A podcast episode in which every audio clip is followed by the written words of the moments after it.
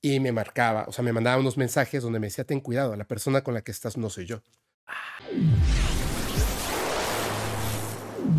Hola, ¿qué tal amigos? Bienvenidos a Rayos X. Estoy muy contento porque en esta ocasión ya saben que me encanta tener este tipo de temas tan interesantes como lo son los temas paranormales, cosas que no podemos entender a veces y que tienen estas explicaciones súper complejas. Pero en esta ocasión tenemos a un invitado que sin duda alguna, si no es un experto, por lo menos con toda la información que ya ha recibido, se está volviendo un experto. Quiero que le demos la bienvenida al buen Fepo del podcast paranormal. ¿Cómo estás? Muy bien, muy bien. Muchas gracias. Gracias por invitarme, bro. No, de nada. Bienvenido. Tú tienes un podcast que se llama Paranormal. Paranormal, así. Y tu podcast es de los más escuchados, si menos me equivoco. Sí, casi siempre estamos eh, en el top 5 en, en, en Spotify. Ok. Y como que no salimos de ahí, está, está chido. Qué chingón, qué chingón. ¿Qué, qué haces qué hace en tu podcast? ¿Siempre cuentas historias? Pues- ¿Reflexionas sobre cosas misteriosas? Hacemos un poquito de investigación. Ok. Platicamos muchísimo con, con las personas, o sea, nos mandan evidencias, experiencias. Y más que nada en el podcast paranormal, lo que hacemos es hablar de esos temas paranormales, pero más allá de eso, son como a veces eh, en la investigación de los fenómenos paranormales, hay cosas que la gente no se atreve a decir. Entonces yo tomé como que ese, ese primer paso de contar mis experiencias abiertamente Claro. y entonces inmediatamente la gente como que se dio cuenta de que era un espacio donde podían comunicar todo, pero sin miedo. O sea, podían decir hasta la cosa más loca que hayan eh, vivido y empezaron a caer un montón de historias, un montón de experiencias y poco a poco se ha vuelto como muy fuerte por eso.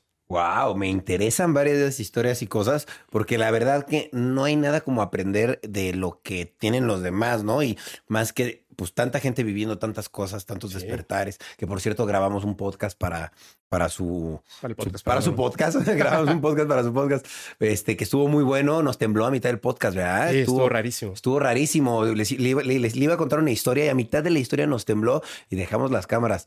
Amigos, tiembla el mismo día eh, del año consecutivo. Qué loco ese tipo de cosas paranormales. ¿no? paranormales. O sea, de hecho, justo una noche antes está, estaba pues viendo, ¿no? Que era como, no imposible, sino improbable que volviera a temblar en la misma fecha. Claro. O sea, quizá en estas fechas sí, pero Sí. exactamente en la misma fecha, en este rango de horas, era improbable y de repente Y volvió a pasar. y a la mitad.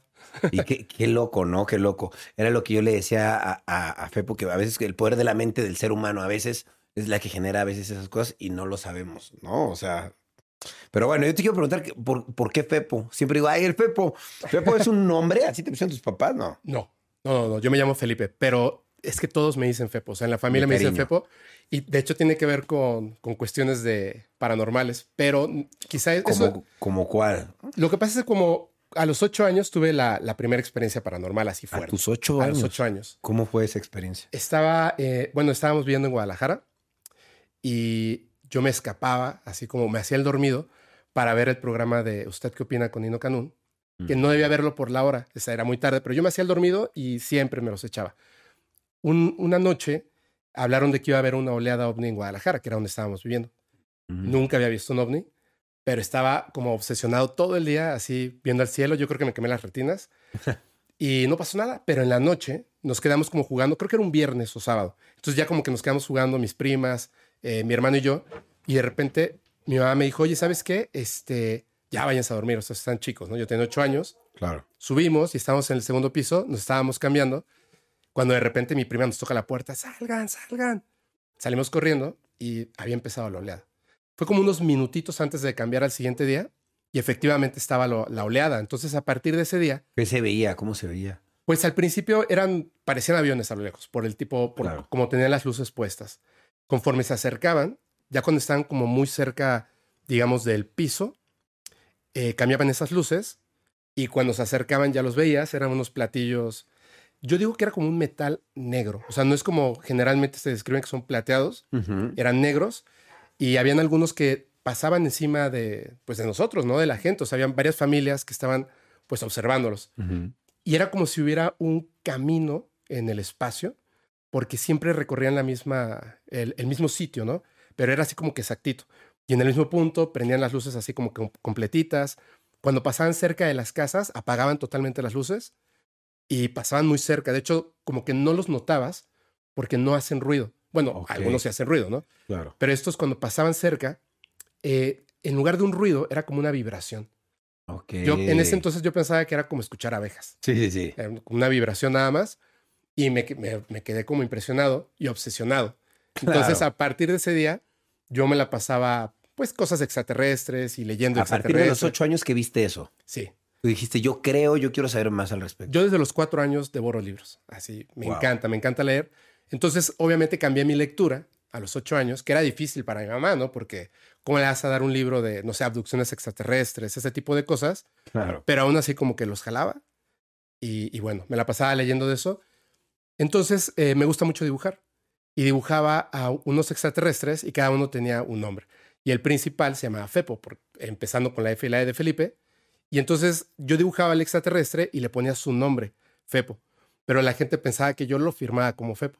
Entonces, como Mm. pensaban, pues era un niño que firmaba como Fepo, me empezaron a decir Fepo, pensando que yo había escogido ese nombre para ponérselo. Pero en realidad era el nombre de un personaje. ¿Un personaje que tú viste o que... No, no, no. Tú lo creaste. Yo lo inventé. Ok, perfecto. Oye, y te nace el amor por, por, por la vida extraterrestre. ¿Y qué pasa? ¿Tú qué estudias? ¿Qué decides estudiar? O, o- Yo estudié cinematografía.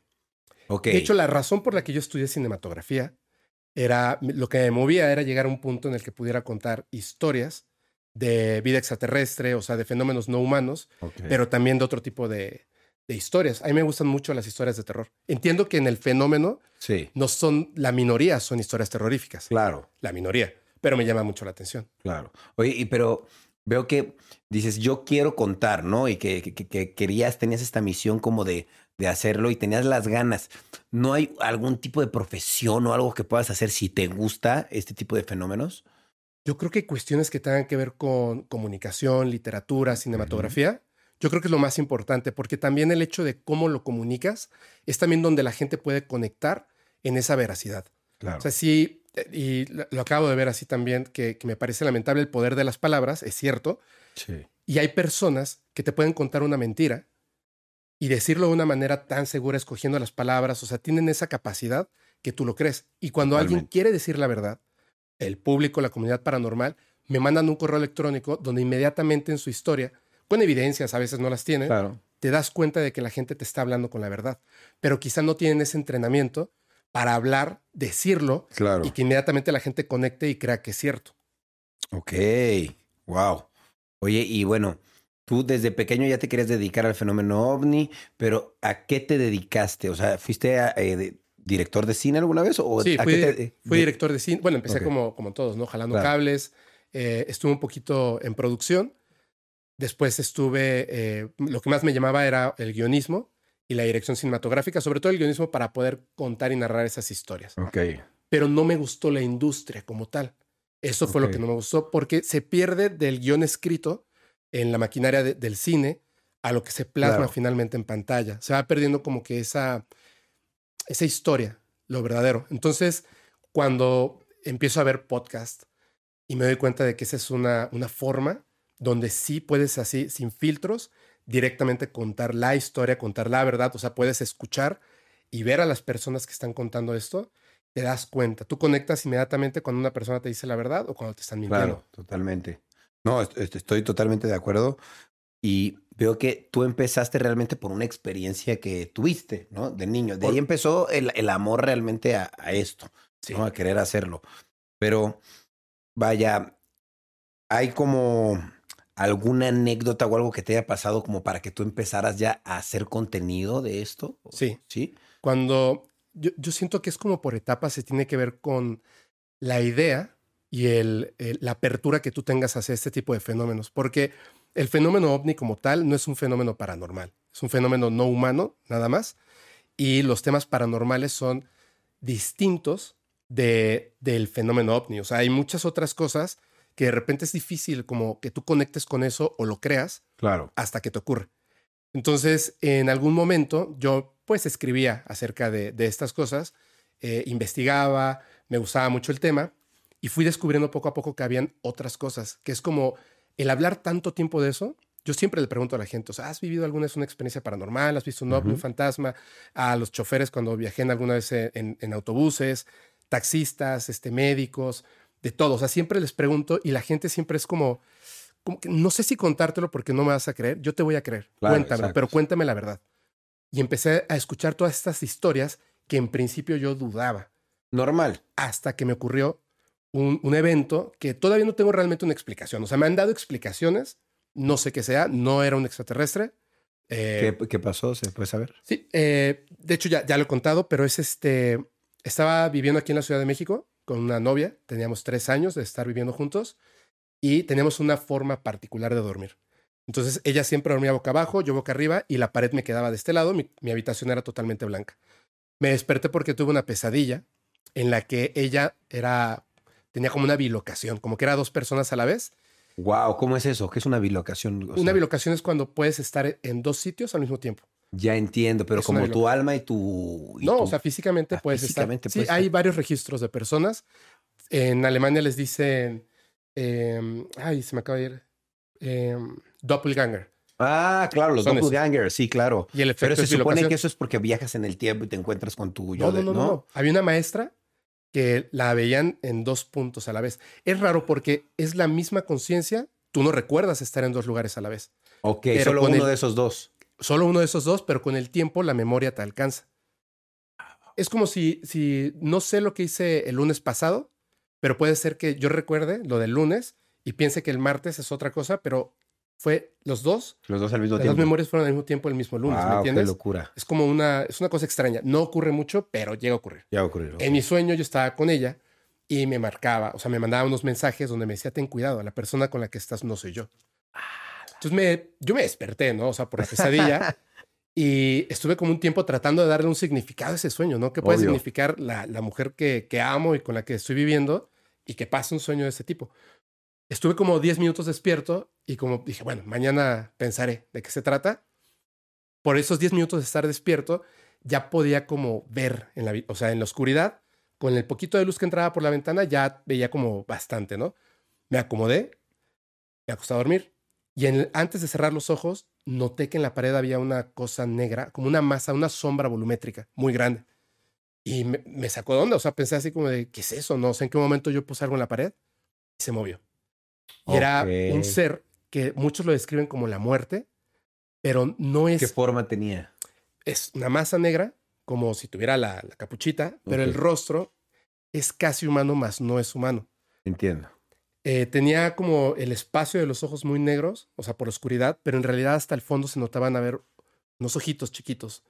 Y la piel de, de esta parte de la boca, como que le daba vuelta y estaba tan pegada que se notaba como los dientes Ok. y los huesos. O sea, realmente parecía humano, más no era humano. Ok, ok. Me puso una mano en el pecho y en el momento en el que me tocó, o sea, yo del susto, como que me ¿Y impresioné, me que quedé te con... una Sí, sí, sí. O sea, lo sentí muy fuerte y en ese momento ya, o sea, no me podía mover. O sea, el efecto de se te subió el muerto, eso, ¿no? Yo no me podía mover. El ser como que volteó hacia los lados, buscando si, yo creo que si alguien más lo estaba observando. Y en ese momento volteó hacia mí, es cuando lo vi de frente muy claramente y me gritó. Y me gritó muy fuerte, me dijo, aléjate, aléjate de ella. ¿Así? Súper fuerte. ¡Wow! Yo cerré los ojos, sentí como, como una respiración, como el sonido de que estaba respirando muy fuerte. ¿Sentiste miedo? Muchísimo, muchísimo. O sea, yo logré cerrar los ojos porque me dio mucho miedo. Después me soltó, fueron unos segundos, me soltó y sentí como me separé de la cama y la, el- la habitación se quedó como vibrando. Entonces en ese momento yo seguía con los ojos cerrados, escuché que mi novia empezó a llorar. Y dije- ¿Dormida? Dor- no, ya estaba despierta. Y le dije, ¿qué te pasa? ¿Estás bien? ¿Estás bien? Y se levantó llorando. Yo ya me pude levantar normal, o sea, como que observé que no había nada, prendí la luz y me dijo, este, ¿qué pasó? ¿Cómo hiciste eso? Y le dije, ¿cómo hice qué? Y me dijo, estaba dormida, sentí que te moviste, me desperté y en un momento ya no me podía mover. Y escuché cómo gritaron al lado de mi oreja. O sea, ella también escuchó al ser, Escuchó, pero no lo vio. pero no escuchó, no, no lo vio y no escuchó lo que dijo, solamente escuchó el grito y ya no se podía mover hasta que un momento después dijo que sintió cómo la, la cama, se, o sea, como el peso se levantaba y ya se puede volver a mover, que era lo mismo. Yo me quería acercar a ella como para tranquilizarla, pero ella estaba convencida de que yo había hecho algo porque sentía la vibración en la habitación. Pensaba que yo había hecho algo. Esa fue la última noche que ella estuvo ahí. Ya nunca se volvió a quedar ahí. No, inmediatamente la mandé de regreso a Mérida. O sea, tenía mucho miedo. Yo, yo estaba aterrado, pero ya más. Me mudé de esa casa y encontré debajo de la cama, ya ves que pues uno va dejando como cosas ahí. Claro. Estaba estudiando, bueno, yo ya había terminado de estudiar cine y tenía un tripié de aluminio y lo había pues dejado debajo de la cama y ese tripié se había fundido contra la pared, justo donde salió ese ser, que fue como mi, mi confirmación De que sí de sucedió. que no había sido mi imaginación. Claro. Entonces, durante mucho tiempo tenía la duda de qué había sido. Y una santera me dijo que, que era un, un santo. Y que tenía como. O sea, me dijo cosas que, que, que sí conectaban totalmente conmigo. Claro. Te Y- estaba protegiendo. Sí, me estaba protegiendo. Después descubrí por qué debía alejarme de ella. Ok, sí Eh, te alejaste de esta chica. Sí, por supuesto. Entonces, por decirlo así, tú dirías que fue un ser de otro plano, ¿no? Que vino a, a protegerte, a lo mejor de un poco ah, fuerte, ¿no? Agresivo, pero estaba dando un mensaje conciso para que lo tomaras en cuenta, ¿no? Lo que me dijeron es que este ser tiene una, una naturaleza terrorífica, Claro. pero es buena. O sea, es exactamente es eso. Como que de repente con ciertas personas sienten que tienen que protegerte. Claro. Entonces era la única manera como que de darme ese mensaje porque quizá el sueño no era suficiente u Claro. otras cosas y entonces Claro. era como te lo grito, ¿no? A la cara para que despiertes. Claro. Wow, y eso es una historia tuya personal que te pasó a ti, vivida en carna. Oye, y ahora que tienes tu podcast, me imagino te hablan y te cuentan tres mil historias, ¿no? Fuertísimas. Fuertísimas. Cosas Me imagino. increíbles, o sea, cosas que, que de repente cuesta trabajo creer, Exacto, sí. pero de repente te empiezan a llegar evidencias. A ver, me gustaría, me gustaría saber, por ejemplo, una ridícula. ¿Qué, qué- qué podría ser lo más ridículo que te pueden mandar? Vi, vi que tú- En un principio me- me- yo no creía en eso, en duendes. Duende. Duendes, chaneques, aluches. Claro. No lo creía. Ok. No lo creía hasta que Hasta que sí. Sí, me mandaron un video de, de unos duendes cruzando donde están construyendo el tren Maya. Me mandaron otro en Perú. O sea, que se ese se ve Wow. así clarísimo. Duendes, duendes. Duendes. O sea, es como personitas Sí, chiquititas, pero no con el cuerpo de, de un niño. O sea, es un cuerpo adulto chiquito, ¿no? Sí. Y más cosas. O sea, que al principio de verdad no lo creía hasta que conocí personas que en la región en donde yo estoy, en Mérida, Ajá. se habla mucho de eso, de los aluches Claro. y empiezan a platicarte y a decirte cosas y empiezas, yo creo que es como una invocación, hablas tanto de eso que Lo atraes. el poder de la mente, ¿no? Lo, lo manifiesta. Lo manifiestas. Y han pasado como que ciertas cositas donde poco a poco yo me he ido abriendo a estas cosas y ocurren, o sea, efectivamente ocurren. Claro. Entonces, ya ahora tengo como que mucho cuidado en cómo, cómo llego a esas cosas, ¿me entiendes? O Claro. sea, cómo, cómo las escucho, cómo las entiendo, cómo las comunico Claro. porque la gente también se empieza a sugestionar y quizá no están viviendo un fenómeno, pero lo escuchan tanto Que que ya. piensan que están viviendo un fenómeno. Claro. Por ejemplo, esto que te decía que es lo más ridículo y dices lo de los aluches, ¿no? Los duendes, pero ya no piensas que es ridículo, ¿no? Porque ya piensas que es algo real, ya no hay algo ridículo, ¿no? Ya es como todo puede ser creíble. ¿Cuál dirías de- de- que es de las cosas que más escalofrío te dio co- contar en- alguna vez y dijiste, hasta se me sentí yo ahí en el podcast como con esa presencia incluso, ¿no? Mira, co- conocí a una, una persona, es una mujer, voy a omitir su nombre porque es muy fuerte. Ok. Eh, estábamos platicando, ya no sabía que, que yo tenía esta parte de, de hacer el podcast, Ok. es de, de otro país. Y cuando estábamos platicando, yo le hice la pregunta que le hago a todas las personas, ¿alguna vez has vivido algún fenómeno paranormal? Ujú. Y me dijo, sí, una vez en toda mi vida, fue aquí en México. Y yo no sé si México tiene algo, pero es algo que no quiero volver a repetir nunca. Y le dije, cuéntame. Ella es de fuera de México. Sí, es de otro país, es de Latinoamérica. Ok. Entonces ella, eh, cuando estaba más joven, llegó de intercambio. Y tenía una amiga que vivía cerca del centro, en unos departamentos, y otra amiga que estaba como más alejadita, ¿no? Ella, de principio, en lo que buscaba en dónde se iba a quedar, se queda con esta amiga en, en estos edificios del centro. Cuando llega, en la parte de abajo, ya va llegando con sus maletas, con la amiga, va bajando una pareja, un hombre y una mujer, un hombre evidentemente mayor y una mujer que no era tampoco de México, muy, muy bella, ¿no? Y lo saluda, hola, hola. Y entonces dice, hola, ¿cómo te llamas? Ella pregunta, le dice, me llamo tal. Se saludan, le dice, ah, pues yo soy la vecina de arriba, etcétera, ¿no? Suben a la habitación y la amiga, de hecho, le, le comenta, dice, es la primera vez que yo sé cómo se llama. O sea, yo no sé, cómo- yo llevo mucho tiempo viviendo aquí, nos saludamos, es muy común de, de la Ciudad de México, te saludas con tu vecino, pero a lo mejor no sabes cómo se llama, ¿no? Claro, normal, sí. Esa noche ellos eh, salen a cenar, regresan y escuchan que arriba están como, como discutiendo estas personas. De repente se escucha un grito y un golpe fuertísimo. Entonces, por el ruido, salen y se asoman y en la calle estaba esta mujer. Se aventó. Mm, O la tiraron. ah, exactamente. Estaba ahí y eh, pues ella nunca había visto un cadáver. ¿no? Y además era una persona que había visto pues en la, en la mañana, al mediodía. Claro. Se impresionó tanto que no se quiso quedar y le habló a su otra amiga. En ese momento la llevaron, se quedó con la otra amiga. No le quiso decir nada, solamente la vio que estaba como muy espantada. Claro. Y le dijo, ¿sabes qué? Eh, un té y dormir, ¿no?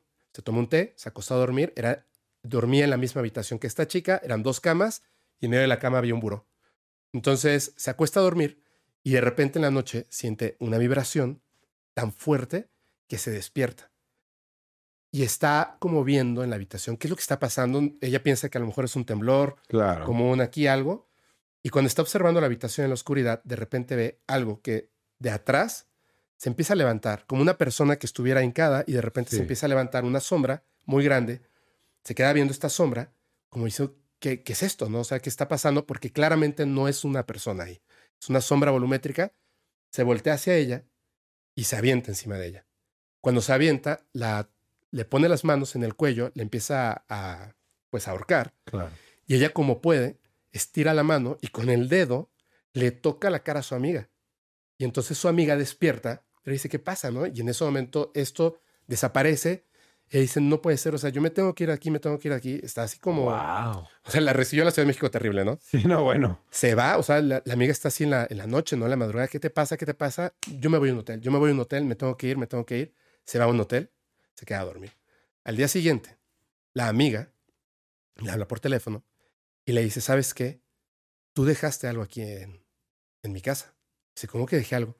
Le dice, después de que te fuiste, eh, de hecho fue un día después, un día después, le dice, después de que te fuiste, pues yo estoy acostumbrada a mi habitación y, y más, ¿no? Sí. Conozco las cosas que hay en mi habitación. Al día siguiente que te fuiste en la noche, estaba durmiendo, sentí que había algo, me desperté. Y vi una persona que se, se empezó a levantar, Yo lo mismo. lo mismo, se aventó encima de mí, me empezó a ahorcar y me gritaba su nombre. Y le dijo, disculpa, ¿qué nombre era? Y era el nombre de la chica De la que había otra. caído en, la, en el otro De la departamento. que cayó. Wow. Y es, Qué loco. Sí, es, o sea, cuando me lo contó y me lo estaba contando así, yo dije, o sea, tú te das cuenta de las personas que te están hablando con absoluta verdad. Claro. De hecho, por eso no digo su nombre, la- es- Claro. es, amiga mía, y, y no quisiera que hubiera como que algún tema ahí, ¿no? Sí, sí, claro. No, y son este tipo de experiencias que son como increíbles de contar, porque pues a quien se lo cuentes, ahorita cualquiera que escuche dice, se lo imaginó, lo soñó, pesadillas, pero pues es que también qué haces con ese tipo de vivencia, ¿no? Claro. Lo acabas de vivir y, Claro. y lo cuentas y te toman de a loco, pero pues lo viviste y pues es real si lo viviste. Sí, así ¿no? es.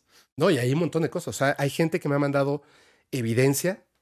Eh, ahora que hicimos una reunión con seguidores y seguidoras, una enfermera en Estados Unidos, que de hecho viajó aquí a la Ciudad de México y la conocimos, ella me mandó evidencia. ¿Evidencia de qué tipo? de, em, e- ella cuida a ancianos. ok. Entonces, una noche, un un día, llega temprano, como a las 9, 10 de la mañana, empieza a preparar las cosas. Había una mujer, una anciana, que ya no podía hablar, o sea, como que balbuceaba, Mm. como que ya estaba eh, senil, Sí. balbuceaba, pero se alegraba de verla. Entonces llegó y la, la saluda y notó que había una lámpara que prendía y apagaba. Entonces Ok. ella deja su teléfono, o sea, lo pone a grabar y, y graba, ¿no? Y se escucha la voz de esta mujer y está como esa luz prendiendo y apagando solita. Es una lámpara de, de botoncito, ¿no? Las que pones sí. al lado de, de- de tu cama. Y le pareció, nada más le pareció como que algo extraño. Días después, llega como siempre a su rutina, 9 de la mañana, entra a la habitación, la ve y le dice, se llama Alice, esta, esta mujer, y le dice, Alice, ¿cómo estás? Y ella le está hablando, le dice, te voy a, te voy a dar tu baño, se acerca, tienen unos aparatos donde le dice, tómate de aquí, y le empieza como a, a sentar, y ella le está hablando, y, y como que él está como bromeando y está platicando con Sí, ella, sí. y la mujer está hable y hable y hable. Se da la vuelta para recoger las cosas, pañales y más, para empezar a darle su baño. Y en ese momento entra una enfermera, que es la, la jefa de enfermería, y le dice, este, ¿qué haces aquí? Y le dice, ah, estoy preparando las cosas para darle su baño a Alice. Y le dice, pero ¿qué no viste el email? Alice murió en la madrugada y ahorita le vamos a dar su, o sea, su salida. Sí, claro. Y le dice, espera, pero si Alice está ahí y acaba de hablar con ella. Y le dice, no. Entonces ella regresa y la ve. O sea, la mujer estaba tiesa, o sea, era un cadáver de mucho tiempo. Y, le, o sea, fue tan fuerte que ella se tuvo que ir porque, pues, convivió con una persona que se veía viva, Claro. pero no lo estaba. Pero no lo estaba. No lo estaba. Wow, qué loco, ¿no? Ese tipo de situaciones que, insisto, y, y- y ella te manda pruebas, además, ¿no? Sí. O sea, yo, yo lo que te quiero preguntar es, tú, al tener una comunidad paranormal, pues te llegan miles de historias paranormales, Muchísimas, ¿no? Para saber cuál sí, cuál no, me imagino tú tienes un juicio, ¿no? Para decir esto sí, esto está muy extraño, esto no, o esto ya van varias veces que lo cuentan, como por aquí va. Hay como que te manden pruebas así tipo psicofonías, fotos, Sí. que, que es lo más fuerte que te han mandado así como prueba que dices, qué impactante video, ni lo puedo subir. Eh, Me mandaron, por ejemplo, a unas fotografías de una persona fallecida Ok, que decía que, de hecho, alguien contó una historia igual, ok, sin pruebas, pero contó una historia igualito, o sea, un enfermero. ok. Y unos días después me mandan unas fotografías de una persona que falleció, que decía que lo atacaba una entidad Ok. y que lo mordía. Cuando después de que esta persona fallece, sin, o sea, realmente ni siquiera sabían por qué, después se enteran en, eh, que, bueno, falleció por un paro cardíaco, encuentran en su cuerpo mordidas en lugares donde no te puedes morder, en las nalgas, detrás de las piernas, en la espalda. Como si alguien más lo hubiera mordido. Sí, claro. Lo que, lo que esta persona decía. Y tienen las mordidas. Entonces me mandaron pues fotografías que no las voy a mostrar porque son muy fuertes, son muy, muy Claro. fuertes. Y también este, esta persona que me, que me narró, que fue al podcast, es un enfermero, nos contó unas historias que me dejaron, tuve que parar el podcast a la mitad. Wow. De verdad, o sea, yo estaba muy nervioso, muy nervioso. Paramos el podcast un rato y recordé, le dije, tú ya me habías mandado un correo electrónico hace meses, ¿no? Y entré a ver y efectivamente era la misma historia, o sea, está hablando con la verdad, es la misma historia y además me había mandado su, sus papeles de que sí es un enfermero. O sea, no es una broma y él ya no ejerce como enfermero porque a partir de estas historias que son terribles, Dijo ya él no dijo, más. no, ya no, o sea, ya no puedo más. Claro, no, pues qué miedo, ¿no? Te metes para ejercer tu, tu profesión de enfermero y terminas viendo vainas rarísimas. Pues, Qué Sí. miedo, ¿no? que son, son- ahí es donde se vuelven terroríficas. Que digo, son Claro. muy pocas. Los fenómenos en realidad muchas veces son muy emotivos. O sea, hay cosas muy, muy bellas del fenómeno. O sea, Claro. gente que, que se logra comunicar con pues, seres queridos que ya no están en este plano. Alguien me decía que, uf, o sea, una cosa tremenda de que había fallecido su mamá y tenía como dos o tres meses que la soñaba, pero ella no hablaba. Y él se sentía como muy inquieto porque decía, ¿por qué la veo? ¿No? O sea, digo, siento que ella tiene algo que decirme y, no sé, no sé qué hacer. Esto es algo que de hecho nunca lo he mostrado. Y le, su primo le dice, oye, ¿cómo pongo la cuenta de Netflix o no sé qué? Entonces él agarra su celular, está grabando la pantalla y le está diciendo cómo hacerlo. Y se escucha la voz de la mamá que dice su nombre. Pero se lo dice como, como muy tranquilamente. Y él eh, me dice, pues obviamente ya así como conmovido, que a lo mejor solamente fue su nombre, pero él sintió como esa parte de, estoy bien, Claro. estoy bien, ¿sabes? O sea, ya no te voy a volver a visitar, estoy bien. O sea, hay muchas cosas que son como muy conmovedoras y bonitas. O sea, no, no todo es la parte terrorífica. Obvio, obvio, no, totalmente. Yo por eso te quisiera preguntar ahorita que estamos hablando de esto. ¿Tú crees que existen los fantasmas o espíritus? Sí, por supuesto. ¿Y, y qué explicación le darías? O sea, ¿existen porque cuando morimos trascendemos a hacer eso? ¿O, o- o cómo están ahí? ¿O cómo? Yo creo que, que por la forma en la que se muestran, Ujú. yo creo que hay como dos o tres explicaciones y creo que además todas son válidas. Hay algunas explicaciones que dicen que no son fantasmas, sino que son como una memoria que se queda como adherida al tejido del- de lo que nosotros reconocemos como el espacio y tiempo, ¿no? Ajá. Es algo que se repite y se repite constantemente. Por eso vemos a personas haciendo actividades sin una conciencia, pero una actividad que hacían en vida. Ves al barrendero después de fallecido, porque todos los días durante 40 años estuvo barriendo la calle. claro. Entonces se queda como que esa memoria en el tiempo. Luego están los que dicen que dejaron asuntos pendientes, También. que esos son los que a mí me parecen muy interesantes. Hay muchísimas historias y no conectan con todas las personas. Entonces a veces se quedan como atrapados porque sus familiares no pueden escucharlos, no pueden sentirlos y por eso a veces contactan a otras personas que son capaces de entenderlos y hasta que no se liberen de, de esa emoción de las cosas que dejaron pendientes, no pueden ir a ese otro lugar que definitivamente debe ser un lugar mejor. Claro, que eso era lo que yo te quería preguntar. Hablamos de fantasmas, espíritus. Es el lugar mejor, es un, mundo espiritual, se podría decir. ¿Tú crees que existe este mundo espiritual o en base a, cómo está estructurado, no? Porque hay tantos dioses, hay tantas creencias, hay tantos seres de otro planeta. ¿Cómo, cómo se estructura eso? Es, yo creo que, que en realidad nosotros, o sea, las personas, nunca fallecemos. O sea, se termina nuestro tiempo y cuerpo, materia, en este espacio, ¿no? Con los paradigmas, con las ideas que tenemos, con nuestras religiones, creencias y, y más, ¿no? Pero cuando uno pasa a esa otra existencia, yo estoy convencido de que existe muy parecido a una existencia como esta, pero no podemos saber cómo es. En la mayoría de los relatos hay un libro buenísimo de JJ Benítez que se llama Estoy bien, estos seres que, que, son nuestros familiares en esta vida, pero en la otra es algo distinto. Cuando se comunican con nosotros, hay unas preguntas que a veces se les hacen cuando son entidades que puedes mantener una conversación por distintos medios, pero puedes mantener una conversación cuando les preguntan cómo es el otro lugar en donde estás. Y la respuesta siempre es, no te puedo decir. Hay reglas. Claro. O sea, imagínate que estás en un punto donde también hay reglas como este y que sabes que no puedes decir, pero la constante es, estoy muy bien. Claro. O sea, aquí estoy muy bien. Claro. Eso, e, e, eso, a mí me llena mucho como de, ¿cómo decírtelo? Yo que era una persona, lo dije en tu podcast, era una persona como mucho más eh, agnosta, digamos, más creyente en las personas, en la energía de la gente, en las buenas intenciones, y no tan creyente de los dioses o las religiones o las culturas. Y me volví ya una persona mucho más, mucho, pero mucho más creyente con esta fe hasta un, a cierto punto un poco ciega, porque pues hay cosas que no puedes comprobar. Entonces, al volverme así, me he vuelto mucho más amplio de mente y mucho más perceptivo a otras cosas. Y me hace sentir como, como mucho más curioso y más lleno como de seguridad y fe de que cuando termine esta vida, pues va a haber más que vivir, por decirlo así, ¿no? A lo mejor no es vida como tal, pero de existir, por decirlo así. Así es. ¿No? Como que nuestra nuestros pensamientos, nuestra existencia y nuestra conciencia como que sí, eh, pues eh, persiste, ¿no? De cierta manera, pero ¿cómo?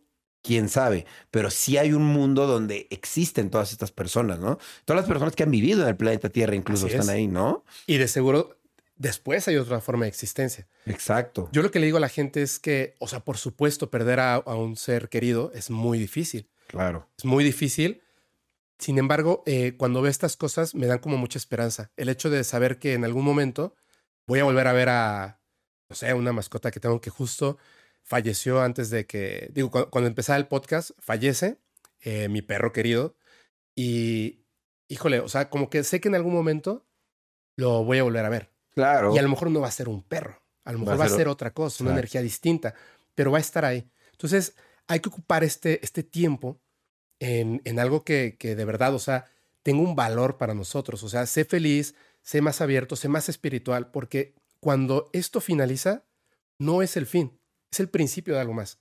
Claro. Estoy convencido de eso. Totalmente, yo, yo igual que tú. Algo que te quería preguntar, aprovechando que, digo, ya pasó un poco la tendencia, pero ya ves, esta chica que habla desde el corazón, ¿no? La, la, chica que habla idioma extraterrestre, ¿no? ¿Tú qué opinas de, de, de, ella? ¿Es, ¿Es, ¿Está actuando o realmente sí se está comunicando de alguna manera en la que nosotros no podemos entender y ella sí? ¿Tú cómo lo percibes? Yo creo que está confundida.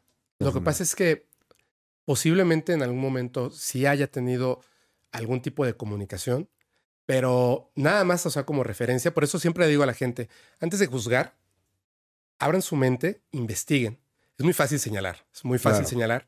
Hay un documental que está en, está en Amazon Prime, pero no importa, o sea, hay, búsquenlo, o te lo voy a pasar para que después en redes sociales, si quieres, les digas a la gente cuál es, donde hay un chico, antes de que ella dijera que se comunicaba en el idioma extraterrestre, este chico dice que se comunica con estos seres y le dicen, ¿cómo? Y dice, es que no, ellos no hablan tu idioma. Ellos no hablan español o inglés o ningún idioma antiguo. Ellos no hablan ese idioma. De hecho, esta raza específica de seres, y hay varios, no tienen un nombre. Ellos saben quiénes son por medio de cómo vibran. O sea, Claro. tú tienes una huella digital Exacto. y tu vibración tiene una huella digital. Entonces tú no tienes un nombre, tú naces con un nombre. Tú eres esto. Claro. Y estos seres cuando se comunican, por ejemplo, con él, eh, no lo hacen de una manera de lenguaje, sino de emociones. Y él lo que hace, junta sus manos, cierra los ojos y empieza muy parecido a lo que ella hace. Empieza como a decir palabras sin sentido, de repente dice palabras en inglés, porque lo que explica es que él al decir eso, está proyectando esas emociones de amor, de paz, de pregunta, de duda, lo que sea, a través de esas palabras. Y ellos pueden comprenderla. La comunicación con estos seres, en su mayoría, es telepática. Claro. Entonces, no tendría sentido tener un idioma de esa manera. Claro. Y ha- hay gente que sí dice, escuché tal, me dijeron tal. Mm. ¿Eso qué tan cierto será? ¿O es una mentira que se están comunicando con ellos? No, es cierto. Es cierto, nada más que Es ellos lo están interpretando a lo mejor de esa forma. Es que la cuestión es esta. De hecho, se, se dice es que yo hago una pregunta y antes de que la termine ya tengo la respuesta. Correcto. Claro, porque si tú la piensas, inmediatamente en esa comunicación telepática ellos ya tienen la pregunta y ellos al otorgar la respuesta, tú tienes la respuesta y parece que llega antes de que termine la pregunta, porque Claro. es una comunicación inmediata. La respuesta siempre es en base a emociones, siempre es en base a emociones. Tú le das ese, o sea, tu cerebro lo traduce en un sentido que es como la voz de cuando lees, que no es tu voz, es otra Claro. voz, es esa misma. O sea, es como, es casi como si tú tuvieras un- una conversación interna Sí. pero sí. te das cuenta de que no es una conversación interna, sino que es una conversación con estos otros seres. Ok. Oye, hablando de seres, porque hablamos de seres de otro planeta y quiero saber de otro tipo de seres, como los duendes que me decías. Por ejemplo, estos seres que son como el vampiro, el hombre lobo, eh, las momias, ¿no? Que, que- que hay registro ahí de momias y Sí. hay, hay muchas cosas que dices, si existieron estos seres realmente, ¿tú qué opinas al respecto? ¿Crees que sí? Yo creo que, que los creamos. Ah, Los hay, creamos. hay una, hay una idea que, que es, bueno, es real, los tulpas, y los tulpas son creaciones de conciencia que tú como ser humano generas. Hay una historia muy famosa, la del golem de barro, que se le otorga vida. Pero el golem como tal, o sea, no existe naturalmente, no existe naturalmente, pero generas una tulpa. O sea, tú con tu conciencia construyes una forma de vida. Decía eh, Jacobo Greenberg, hablando, por ejemplo, de toda esta otra realidad, es que nosotros no percibimos la realidad de principio. Nosotros creamos la realidad y luego la percibimos, pero nosotros somos los que creamos esa realidad Claro. si un grupo de personas grande, como lo que pasó hoy con el temblor, si un grupo grande de personas, quizá no conscientemente, están pensando en vampiros, vampiros, vampiros, vampiros, vampiros, específicamente de una historia, va a llegar un punto en el que se genera una tulpa. Entonces no es que los vampiros existan, pero tú puedes generar esa, como utilizar la materia de lo que compone la realidad y generar algo parecido. Ok, o sea, si un grupo de personas se reunían en lugares a orar, a pedir por algo y a manifestar algo, podría lograrse que existiera, ¿no? Por supuesto. De hecho, un grupo de, de psicólogos y científicos estaban, en aquel entonces estaba, era muy famoso, sobre todo en Inglaterra, eh, las- los mediums y, y más, que lo que hacían es que con este rollo de ectoplasma invocaban personas y las generaban físicamente cuando hacían estas invocaciones con grupos de personas en mesas redondas. Y ellos dijeron, lo que pasa es que la gente se lo imagina y están haciendo trucos de magia Ujú. te juntan todos ellos y se inventan un nombre, una persona que no existe. Dicen, vamos a invocar a el este conde tal, que no existe, pero vamos a pensar en él y bla, bla, bla, para demostrar que no es cierto, porque no puedes invocar en el que no existe. Claro, El problema está que cuando lo invocan, aparece esta persona. claro, con sí ese nombre. sí Claro, existió porque ellos lo invocaron, no porque existe en la realidad. Se hizo real porque ellos estaban con el poder de su mente Wow, modificando la realidad y el espacio. wow, qué loco, ¿no? Porque es el poder de la mente humana y de muchas mentes humanas, ¿no? Lo pueden hacer. En conjunto. Wow. Oye, y me decías que te han mandado muchas cosas raras. ¿Te han mandado algún tipo de archivos secretos o como videos así súper confidenciales que digas, como archivos secretos y de estos Sí. papeles que no puedo publicar? ¿Sí? Eh, Dos o tres cosillas. Dos- sí, no, no, no. O sea, uno, por ejemplo, ya, ya la gente lo conoce. Ok. Antes de que se hicieran famosos estas fotografías, creo que fueron en Tamaulipas de, de un ovni, Ajá. eh, que está súper padre. Me lo mandaron y yo lo vi y estaban tan buenas las fotografías que inmediatamente las descarté. Yo pensé que me estaban como alguien hizo un buen trabajo de Photoshop. Claro. Las vi y las dejé. Claro. Tiempo después fue que las hicieron como muy famosas, ¿no? Entonces las volví a, a revisar. Ya hice así como que una revisión como exhaustiva de las cosas que aprendí de fotografía, etcétera, Sí. ¿no? Y me di cuenta de que era real y que la historia era real. Pero eh, hubo una que esta es una historia y es una fotografía que ronda por internet, es más o menos antigua, de un extraterrestre que aparece en una fábrica aquí en, México. Entonces, esa fotografía me la mandó la persona que tomó la fotografía. Me la mandó, yo la tengo así en alta calidad y es así fantástica. De hecho, me mandó fotografías donde están todas las personas fuera de la fábrica que se tomaron como una foto en conjunto de los trabajadores y me dijo, yo soy esta persona. Y, y esto es lo que tomamos de fotografía. Por favor, no, no vayas a decir nada porque hay un tema ahí de, de la fábrica que no Sí, quieren sí, que claro. se sepa. Claro, la fábrica le va a empezar a ir mal si se sabe que tiene un, un fantasma, obviamente. Me ¿No? acabo de acordar algo que eso es así. Ese sí es así duro. Me contacta una persona y me dice, yo trabajo en, en esta, ay, en, es en Hidalgo, esta refinería Ajá. que tuvo una explosión Sí. hace tiempo. Entonces me dijo, yo de hecho, mientras me hablaba, yo estaba buscando información en internet. No me quería dar como que mucha información y yo le decía, es esta, ¿verdad? Sí, sí es esa. Entonces me empieza a contar y me dice, fíjate que pasó algo terrible que tiene que ver con el gobierno. En este lugar se reportó que hubo X cantidad de, fallecidos, pero no era cierto. Fueron muchas personas más. Y lo que hizo el gobierno en aquel entonces es que como se derrumbó y explotó, trajeron maquinaria, sacaron a todas las personas, bueno, había eran muy pocas personas que estaban en ese momento, las sacaron y era para ellos, para el gobierno. En ese momento era más fácil decir que la gente había desaparecido a que estaban ahí. Entonces, dejaron los cuerpos abajo, volvieron a aplanar todo y encima volvieron a construir. Ahora tienen un tema bien fuerte. Los, los- eh, las personas que trabajan ahí, al entrar, tienen una zona de casilleros donde tienen que dejar cualquier aparato que pueda registrar audio, video, es decir, celulares. Tienes que dejarlo ahí. O sea, si te cachan con eso por fuera, fuera. Y los, los, eh, los cuidadores en la noche siempre los están rotando. Entonces, uno de ellos, ilegalmente, se pone el teléfono celular, se sube porque ve a una persona que está en la parte de arriba, le toma una fotografía, yo tengo esa fotografía, sube, cuando está arriba, ve que la persona ahora está abajo, le toma una fotografía y cuando baja, los perros de la zona se ponen como locos. Entonces él empieza a grabar video, empieza a grabar video y se escucha gente, eh, pues, con muchísimo dolor. Wow. Y cuando dijo, ¿sabes qué? No regreso. Y me dice, yo soy la persona, me dice, yo soy la persona encargada de estar contratando a la gente de seguridad. Y tengo una rotación horrible. O sea, la gente no quiere estar aquí por esto que pasó. Me mandó, Wow. bueno, todo. Yo le prometí que más allá de las fotografías y la psicofonía, no iba a mostrar más, porque Claro. obviamente ya perdería el trabajo. Obvio, claro, claro, claro, claro. Pero qué fuerte, ¿no? La importancia de darle su respeto, su velo a todo. Lo que platicábamos el otro, eh, bueno, hace rato Hace en el rato. podcast, hace rato en el podcast, eh, que la importancia de a la comida decir gracias comida, ¿no? O gracias eh, ser, eh, ser vivo, pollo, que estás dando tu vida por, por mí, ¿no? Ser agradecido.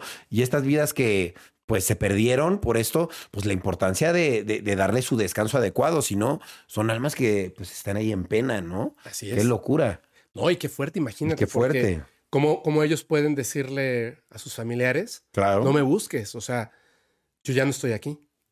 Qué duro, ¿no? Súper duro. Y por una decisión así de, de- de gobierno que supongo que debe pasar en todo el mundo. En todo el mundo, en todo el todo mundo. el mundo.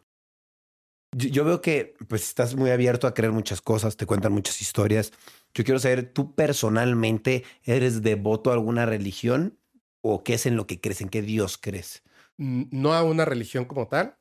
Eh, bueno, o sea, me criaron un poquito como católico, pero no, o sea, creo que yo sí creo que exista un Dios consciente de sí mismo. Ok. No creo que sea... Todopoderoso. Sí, muchos. O sea, no uno, sino Mm, ok. como energías que podrían confundirse por un dios, ¿no? Capaces de crear vida o más cosas. la tecnología siempre se confunde con magia, ¿no? Y obviamente la, el desarrollo de estos seres mucho mayores, energéticos o de otras cosas, pues obviamente tiene sentido que la humanidad los confunda por otras cosas. No estoy cerrado al hecho de que posiblemente sí exista Dios. Claro. Pero eh, prefiero mantenerme como más abierto a muchas otras cosas en lo que se... Finalmente, uno tiene que ser como humilde, como la ciencia. Claro. ¿No? Sí. Es decir, no lo sé, más no lo niego. Claro. Puede ser. Sí, claro, está muy bien. Por ejemplo, eh, todos estos dioses que han existido a lo largo de la historia que tenemos registro, por lo menos, he escuchado mucho esta teoría de que ellos no son dioses, son extraterrestres, ¿no? También he escuchado esta historia de no son extraterrestres, somos nosotros mismos que venimos del futuro, ¿no? ¿Tú cuál de estas teorías es la que a ti más te, te acomoda? ¿O crees que son los dos? ¿O tú qué, qué opinas? De hecho, yo creo que son hasta más cosas. más cosas, ¿no? Sí, o sea, por ejemplo, en el caso de los sumerios y los fenicios, es muy claro que hubo una intervención ahí de seres que no son de este planeta. También en, la tribu Dogon, en África, o sea, es muy claro que no se trata de seres ni, ni son dioses, ni son personas del futuro, o sea, claramente son seres extraterrestres. Claro. Pero también hay algunos, por ejemplo, hay una historia muy famosa, no muy famosa, de hecho casi nadie la conoce, pero que se comunicaban eh, mayas, aztecas, por medio de un espejo de obsidiana, que es mm. negro, se comunican con lo que ellos, ellos no decían que eran dioses. Nosotros, o sea, ya cuando... Atribuimos que eran dioses. Sí, nosotros decimos, le pusimos, ok, esto significa deidad o Dios, pero ellos nunca dijeron eso. Simplemente se comunicaban con estos seres mayores a ellos que les decían muchas cosas. Y entonces, esa comunicación no, digo, podríamos decir que son dioses, pero no son extraterrestres y tampoco son personas que vienen del futuro, ¿no? Claro, son seres. Claro, hay otro que se conoce como el Roswell de Inglaterra, de esta nave que una persona toca y que luego tiene toda esta información, que empieza a poner que no puede, no puede, o sea, y lo tiene que poner en, en papel porque si no, no duerme, no vive. Y la información que le dejan es que son seres humanos del futuro. Pero posiblemente sean interdimensionales, ¿no? Dicen que son crononautas. ¿Cómo? Crononautas. ¿Qué es un crononauta? Alguien que viaja en el tiempo. ¡Ey, wow! Ok, o sea, hay, hay posibilidades de todo eso me queda claro. Y lo que tú crees es que todas son. Yo creo que sí, que, que todas, tienen como tienen, tienen, como una cabida, ¿no? En, en varias de las cosas que pueden ocurrir. Claro. Oye, fuera de esta, esta experiencia que me platicaste al principio de que viste varias naves, ¿tú has tenido algún tipo de contacto aparte de ese, más fuerte? Sí. Sí, yo no, no tuve el contacto como quisiera ahora. Claro. Porque lo detuve, me dio miedo. Después de los ocho años, eh, hubo un tiempo digo, toda la vida he estado obsesionado con estos temas a partir de los ocho años, pero ya no, ya no veía ovnis. Entonces, claro. empezó a pasar mucho tiempo, empezó a pasar mucho tiempo, y cuando yo tenía 11, 12 años, estaba a punto de cumplir los 12, eh, como niño entré en una depresión infantil porque escuché algo que iba a pasar, que era que, que mi madre pues ya no iba a seguir con nosotros. O sea, estaba muy enferma. Entonces, pues obviamente como niño así como que me quedé así de chispas, ¿no? Y sentí que era como, no sé, o sea, como niño pensaba que era algo malo el hecho de que ya no veía ovnis y que además como que sentía que me iba a quedar solo en el mundo. Eso es lo que sentía. O sea, digo, tenía a mi hermano, mi hermana, etcétera, y más, pero yo sentía como que me iba a quedar solo en el mundo. Siempre había estado muy conectado con mi madre. Y de repente fuimos hacia, eh, íbamos a, a, las pirámides de, del Sol, en la pirámide del Sol, nos detuvimos en un, en un rancho, en medio, o sea, en la carretera. Mi papá iba a ver a su compadre, etcétera. Yo no quería porque tenía muchas ganas de ir a, las pirámides, siempre me han gustado. Y me salí y como estaba, estaba como muy, híjole, o sea, no, no, no es exactamente la palabra deprimido, me sentía como, como engañado, ¿no? O sea, como que ya los vi una vez y ya, ¿no? Ahí se acabó todo. Entonces estaba recargado en la cajuela del coche, muy triste, viendo el cielo, y sentí como que podía haber una conexión. Y lo decía tan fuerte como cuando ya va a llegar Santa Claus y deseas que ya sea el día para abrir tus regalos, así de fuerte, una sola idea. Y era, si ustedes son, o sea, existen, son reales, denme una prueba. Y en ese momento, así frente a mí, de día, apareció un ovni, la cosa más hermosa que he visto. Wow. Porque un objeto volador ante ti. Sí, un platillo volador, así plateado, hermosísimo, hermosísimo. Prendió unas luces blancas como que yo cuando prendía las luces yo sentía como, como una vibración dentro de mí y yo sabía que había una conexión. Eh, el mensaje fue muy simple, esto es para ti. Es muy simple, esto es para ti. Entonces desaparecía y aparecía en otro punto, prendía las luces, desaparecía y aparecía en otro punto, empezó a hacer eso y yo lo estaba viendo, estaba, de verdad estaba muy emocionado. Y ¿Solo? ¿Estaba solo? Estaba solo en ese momento, estaba afuera. Y en ese momento entró esa parte humana y empecé a gritar, un ovni, un ovni. Salieron todos corriendo. Y se fue. Y así, ya. Porque solo era para mí. De hecho, me decían en una entrevista, qué raro, ¿no? Que solo lo viste tú. Pero eso es lo que les decía. Por eso siempre pido que digan la verdad en el podcast, las personas, la gente que manda sus historias. Yo, pues a los 11, 12 años, no ganaba nada con mentir. O sea, realmente había pasado y a partir de ese momento había una comunicación constante. Claro. Mental. Yo pensaba que me estaba volviendo loco. A los 14 años, ya estábamos viviendo en, Mérida. Una noche desperté y había una voz constante que estaba ahí y me decía, ¿quieres que vayamos esta noche? ¿Quieres que vayamos esta noche? Y era muy fuerte, era muy potente, era como un disco que se repetía y se repetía y se repetía y cada vez era más potente. Yo tenía miedo. Trataba de despertar a mi hermano, no se despertaba, o sea, estaba como profundamente dormido y me di cuenta de que afuera de, de mi cuarto, en mi casa, que era de un piso, había una luz tenue, pero había una luz ahí. Y como pude, o sea, estuve, o sea, yo tratando de pasar la información de regreso porque me dio miedo. O sea, me dio miedo lo desconocido. No me dieron miedo ellos, me dio miedo lo desconocido.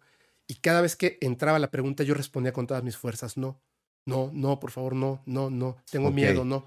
Tú mismo lo negaste, lo Lo negué y se detuvo. Yo sé, después me di cuenta como que lo procesas. Yo me di cuenta de que yo detuve cualquier este contacto. Cualquier contacto. O sea, yo lo detuve totalmente, lo detuve muy fuerte. Y después, pues obviamente por el amor al podcast y todo eso, pues he pensado que en algún momento tengo que preparar mi cuerpo, mi mente, mi espíritu. O sea, hay muchas cosas que tienes que hacer que cuando eres niño, estás como mucho más puro en todo. Claro. Estás más abierto. Totalmente. Tienes menos cosas, estás, no estás tan maleado. Y estás hasta ese punto que posiblemente se pueda generar un contacto. Y si se puede, qué chido. Y si pudieras, eh, digamos, en este caso, entablar algún tipo de comunicación, en ese entonces tal vez no tenías los conocimientos, pero hoy en día, ¿qué le preguntarías a ese ser superior? Híjole, o sea, si, si pudiera hacer como varias preguntas, o sea, la principal yo creo que sería, que es algo que creo que es importante para, para la humanidad, es saber si existe Dios y qué es. Claro, ok. Sería importante, ¿no? Y la segunda sería qué papel jugamos nosotros en, en este universo. Claro. ¿Cuál es nuestra misión? Okay. Creo que sería muy importante, ¿no? ¿Y tú qué harías con esa información? Sí, depende. Si me pidieran que la pasara, pues la paso. La paso. Pero si no, quizá nada más me la quedaría para mí. De hecho, lo, he comentado con la gente, con la, la, comunidad. Si un día ocurriera, no lo voy a contar. Sí, sí, no lo voy a contar porque si lo cuento en ese momento, qué raro, ¿no? Es una o sea, historia el más. que hace el podcast paranormal y ahora tiene un contacto. No lo diría. Simplemente me lo quedaría para mí y sería muy agradecido con eso. Qué bien, qué bien, qué bien. ¿Cuánto tiempo tienes haciendo el podcast paranormal? Voy a cumplir un año en un mes. Ok. Un mes. ¿Y, y has tenido oportunidad de colaborar con otros creadores de contenido para platicar sobre sus experiencias o no? Sí. ¿Sí? Acabo de grabar con, con varios. Grabé con Morras Malditas, con Mau RG1, Tristan Terror y con el señor Jaime Maussan. Wow. Estoy bien contento. Y contigo, bro, por supuesto. Oye, ¿y hay, hay, hay, alguien, algún medio de comunicación o algún artista que se haya portado grosero contigo, que te haya dicho, no, no te voy a contar esto? ¿Alguien así? No, no. o sea, es que yo creo que cuando ya van y se sientan, les digo eso, ¿no? O sea, tienes que decir la verdad. O sea, por favor, no mientas. La gente se da cuenta, yo me doy cuenta. Obvio. Tú habla con el corazón y la gente lo va, lo va a aceptar. Pero di la verdad. Entonces, se sientan y, y hablan así como muy abiertamente. De hecho, políticos, gente que se dedica a fútbol, eh, un medallista olímpico, o sea, varios que me han dicho, ¿sabes qué? Este, yo quiero contar estas experiencias. Me, Claro. gustaría, me gustaría ir y estar ahí, pero no sé si tú quieras, ¿no? Porque a lo mejor no soy un chamán o no soy una bruja moderna o algo así. Yo, o sea, aquí es que vengas y digas la verdad, Claro. que la gente conecte contigo. Entonces, Obvio. si tú quieres, adelante, está abierta la, la puerta. La puerta. Oye, y hay, hay mucha gente que está como cada vez más hablando del fenómeno ovni, del fenómeno paranormal, Paranormal. en general, ¿no? ¿Tú qué opinas de los demás? ¿Crees que son exagerados o cómo ves la, la información que te has encontrado en otros lados? Yo creo que lo que pasa es que eh, la humanidad a la cual pertenezco, siento que a veces nos equivocamos. A veces nos equivocamos, entonces puede ser que en algún punto estén diciendo la verdad, luego claramente no, porque se vuelve una forma de generar pues, recursos. E, es muy fácil como empezar a hablar de cosas súper locas y con eso generar como que el morbo de la gente. Yo creo que eso no está bien, pero es decisión de cada quien. Claro. Yo prefiero mantenerme como honesto y que la gente que venga sean como muy honestos con esos, porque de repente el, la apertura de, de la conciencia tiene que ver con aspectos físicos. Una vez hay una, bueno, hay una persona que de hecho por él se le nombran así, se llaman eh, sucesos forteanos. Órale. Entonces, esta persona estudiaba ciertos sucesos extraños o fenómenos, y hay uno, por ejemplo, muy famoso, donde en una ciudad, de repente todas las personas, o sea, imagínate que tú estás en tu casa Sí, en la sí. noche y te despiertas porque tienes unas ganas terribles de bailar y empiezas a bailar y a bailar y a bailar y a bailar y todos, o sea, los vecinos, o sea, todo el pueblo estuvo bailando durante horas. Todo el pueblo. O sea, eh, fue una necesidad importante. Con el tiempo se supo que en esa fecha, específicamente en ese día, había llegado una llamarada solar que tenía, eh, tenía una carga, pues obviamente por el ambiente y tal, pues electromagnética y muchas otras cosas que afectaron obviamente a las personas, así como el catnip a los Mm. gatos y a nosotros, otro tipo de cuestiones que nos ayudan, nos modifican Claro. pues tuvieron este efecto.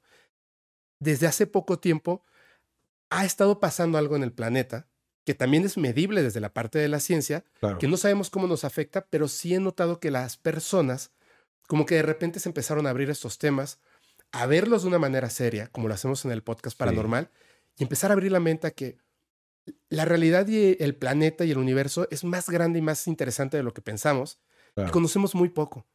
Entonces te abres a estas cosas y te empiezas a volver, la verdad, una mejor persona porque encuentras un camino espiritual Claro. que le va a ayudar al planeta, le va a ayudar a tu entorno y descubres cosas que además son muy interesantes y emocionantes. Claro. Está viendo como una especie de despertar espiritual en mucha gente, ¿no? A raíz de la pandemia, a raíz de muchas cosas, ¿no? Que uno está empezando como a encontrar cosas que no, no, no sabía que necesitaban ni que existían. Así es, ¿No? exactamente. Y yo te quería preguntar, eh, pues hay mucha gente que sí las está encontrando, ¿no? Pero hay mucha gente que es muy escéptica, digámoslo así, ¿no? Siempre están los escépticos y dicen, yo no creo en eso. ¿Tú qué le dirías a esa gente que es muy escéptica y dice, yo no creo ni en esto ni en lo otro? Para mí, no- si no lo puedo ver, no lo puedo comprobar. ¿Qué le dirías a esa gente totalmente escéptica? Porque tú y Pues- yo lo fuimos alguna vez. Sí, lo fuimos. O sea, yo algunos temas. Sí, claro. Pero yo creo que, que la gente escéptica tiene, es muy importante. claro, hay que tener un contrapeso. Hay que tener un contrapeso. Si no, cualquier evidencia se vuelve real, cualquier experiencia se vuelve real. Es muy importante que exista esta gente que, que sea el contrapeso, ¿no? Hay que aprender. Yo lo único que les pido a escépticos y creyentes es que tengan respeto al momento de, de interactuar con ideas distintas a las nuestras. Hay que tener respeto porque estamos hablando con personas y no todas las vivencias son iguales. Entonces, la formación de cada uno te puede llevar hacia ciertas cosas y otras formaciones te pueden llevar hacia otras, donde por supuesto dices, no, hasta no ver, no creer. Muy bien. ¿Alguna vez has visto un virus? Nunca. No. Entonces, no puede ser absolutamente cerrado Claro. ni absolutamente abierto. Hay que saber entablar una conversación, generar juicios, no porque, y también se los repito mucho, no porque aquí un invitado o una invitada diga esto es así o yo lo diga, es así. Claro. Duden de mi palabra. Claro. Duden de la palabra de todos. Duden de la palabra incluso de los hombres de ciencia. Siempre nos equivocamos. Y en esos errores es donde vamos descubriendo cuál es la verdad de las cosas. Hay que estar abiertos, atentos y ser inteligentes nada más. Claro, no, totalmente. Ahora sí que cada quien tiene también su propia percepción, su propia realidad, ¿no? Y pues cada quien ve las cosas desde su vivencia, ¿no? Y su experiencia. Así como para ti viste algo azul, rojo con cuernos, yo vi algo morado, chiquitito. Cada quien su. Y es lo mismo a lo mejor, ¿no? Pero Exactamente. está, está- está muy interesante. Oye, y ahora con el podcast paranormal, ¿qué proyectos tú tienes a futuro? Veo que le estás dando durísimo. ¿Qué, qué más vas a hacer con este proyecto paranormal? Quiero hacer, bueno, ahorita tenemos eh, como una extensión del podcast paranormal que se llama Tus historias, tus miedos, porque llegaban tantas historias tantísimas historias que obviamente la gente quiere que las cuentes. Claro. Pero no se puede, ¿no? Si no dejaríamos de hacer contenido para el podcast. Entonces hicimos este que es tus historias, tus miedos. Con el tiempo lo vamos a separar para que quede como un canal y pueda tener más contenido. Ok. Se puedan leer estas historias. Y hay un tercer proyecto que sí tiene nombre y tal, pero ahorita me lo voy a guardar un momentito. El eslogan como tal es, este sí es más de entretenimiento, pero hay una promesa de valor ahí. Es la experiencia terrorífica más fuerte de tu vida. El Wow. asunto de eso es que estamos buscando que 13 historias, las 13 historias más importantes de 13 temas en específico, o sea, abducciones, eh, brujería y bueno, fantasmas y muchas cosas más, ¿no? 13 historias que la gente ha mandado que yo me he guardado. Esas 13 historias las estoy desarrollando como un guion. Van a ver como que una producción más grande, que el chiste está en que si lo quieres solamente escuchar, está, o sea, está trabajado para que lo escuches, escuches. y todo te llegue muy fuerte, ¿no? Y si lo quieres ver, también va a estar acompañado de una experiencia, es una experiencia audiovisual Audiovisual, ok. terrorífica, pero que además da más miedo porque sabes que estamos hablando de algo que una persona o un grupo de personas experimentó. Claro, que es bastante, bastante probable que sea real, Así ¿no? es. Y lo, está, y lo estás tú como narrando, ¿no? Exactamente. Oye, está muy padre, es un buen proyecto. ¿Tiene nombre o todavía secreto? Es secreto. Secreto, perfecto, lo guardaremos ese Lo secreto. guardamos, lo guardamos. Oye, Fepo, pues muchas gracias por, por venir. Ahora cada que te diga Fepo, me voy a imaginar un extraterrestre. Está muy chido. Eh, ¿Te gustaría agregar algo más a la gente para todo esto de eh, la, la apertura de la conciencia, ser un poquito a lo mejor, no sé, un poquito más... eh, menos riguroso a la hora de juzgar las cosas, ¿no? Porque a veces somos muy así, ¿no? Ay, esto no, no es, no, no es real, Fuchi. ¿Tú, tú qué, qué consejos darías a la gente? Yo lo que le, le pido a las personas es que hagan juicios propios en base a su experiencia. Si no tienen la información suficiente, estudien. Y sobre todo en los libros, porque Internet se rige bajo el primero que dijo algo. Ok. Entonces, no siempre eso significa que sea verdad. Hay muchísimas noticias falsas. Hay que buscar la verdad, pues así, en los libros es la parte más importante y en las experiencias propias. O sea, las memorias nos llegan a mentir con el tiempo. Entonces, hay que tener un juicio propio, inteligente y sobre todo respetar la opinión, las experiencias o lo que digan las otras personas. Siempre hay que respetar lo que digan las otras personas para que cuando uno se atreva a hablar y decir de sus experiencias, sea respetado de la misma manera. Creo que eso es Claro. lo más importante en estos fenómenos o estudios. Es la parte más importante. Y si me permiten nada, le quiero Adelante. mandar un saludo muy especial a toda la comunidad paranormal, porque siempre estamos eh, tratando de convivir con la gente, conocerlos, escuchar sus experiencias de primera mano y me he encontrado con cosas maravillosas, gente maravillosa y la verdad es que me gusta mucho tener ese contacto directo con la gente. Vamos a hacer el esfuerzo en medida de lo posible de viajar a muchos lugares, a muchos países, para poder hacer esas reuniones y entablar esa conversación con las personas. Órale, buenísimo. Eh, ¿Dónde te pueden encontrar? ¿Dónde se pueden reunir? ¿Cómo le hacen? Eh, tenemos, bueno, la página de YouTube, perdón, el canal de YouTube, eh, Spotify, estamos como que básicamente en todas las, las redes sociales donde nos pueden encontrar y en Facebook tenemos un grupo, el grupo se llama eh, Comunidad Podcast Paranormal, en Telegram también, Comunidad Podcast Paranormal, aparte de todas las redes sociales. Los correos, bueno, el correo para mandar sus experiencias o evidencias es único, es fepo.podcastparanormal.com. Si lo mandan a través de inbox, si lo mandan eh, o lo ponen directamente en, en el canal, que lo pueden hacer, por supuesto, se pueden entablar conversaciones entre la gente que está muy bien, pero esos no los leemos porque se pierden en la red social. Claro. Si los mandan al correo, es lo más probable es que, por supuesto, lo, Lo vaya a a leer. revisar, Lo sí. voy a revisar. Claro. Así es. Ok, oye, no, está súper cool. Por favor, así pedirle a toda la gente que, que te mande todas sus historias, porque seguro tienen muchas historias que contar toda la gente. Cada uno tiene una historia siempre que contar. Y tremendo. Y a veces hasta tres, cuatro, entonces pues te vas a llenar de historias bien interesantes. Y a ver si lo volvemos a repetir porque estuvo bastante bueno y las historias me dejaron así como hasta mareado. Sí, ahí luego te, te contaré otras. Muchísimas gracias. Órale. No, muchísimas gracias a ti, Fepo, y pues espero vayan y te sigan en todas tus redes. Gracias. Muchas gracias por venir, amigo.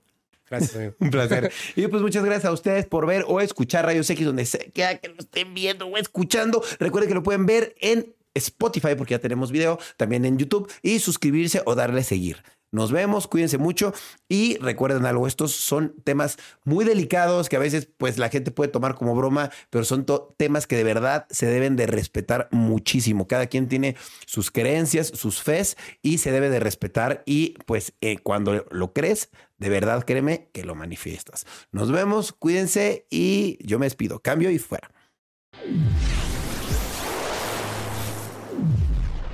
Hola, yo soy Karen Ferreira. Y yo, Alex Goncalves. Y los queremos invitar a escuchar Mañanitas. Todos los martes y viernes tenemos un nuevo episodio con noticias, divertidos invitados y la interacción de nuestra audiencia. Disponible en plataformas de audio. Hey guys, it is Ryan. I'm not sure if you know this about me, but I'm a bit of a fun fanatic when I can. I like to work, but I like fun too. It's a thing. And now the truth is out there. I can tell you about my favorite place to have fun. Chumba Casino. They have hundreds of social casino style games to choose from with new games released each week. You can play for free anytime, anywhere and each day brings a new chance to collect daily bonuses. So join me in the fun. Sign up now at ChumbaCasino.com. No purchase necessary. VGW. Void were prohibited by law. See terms and conditions. 18 plus. When you need mealtime inspiration, it's worth shopping Kroger, where you'll find over 30,000 mouth-watering choices that excite your inner foodie. And no matter what tasty choice you make, you'll enjoy our everyday low prices, plus extra ways to save, like digital coupons worth over $600 each week. You can also save up to $1 off per gallon at the pump with fuel points. More savings and more inspiring flavors make shopping Kroger worth it every time. Kroger, fresh for everyone. Fuel restrictions apply.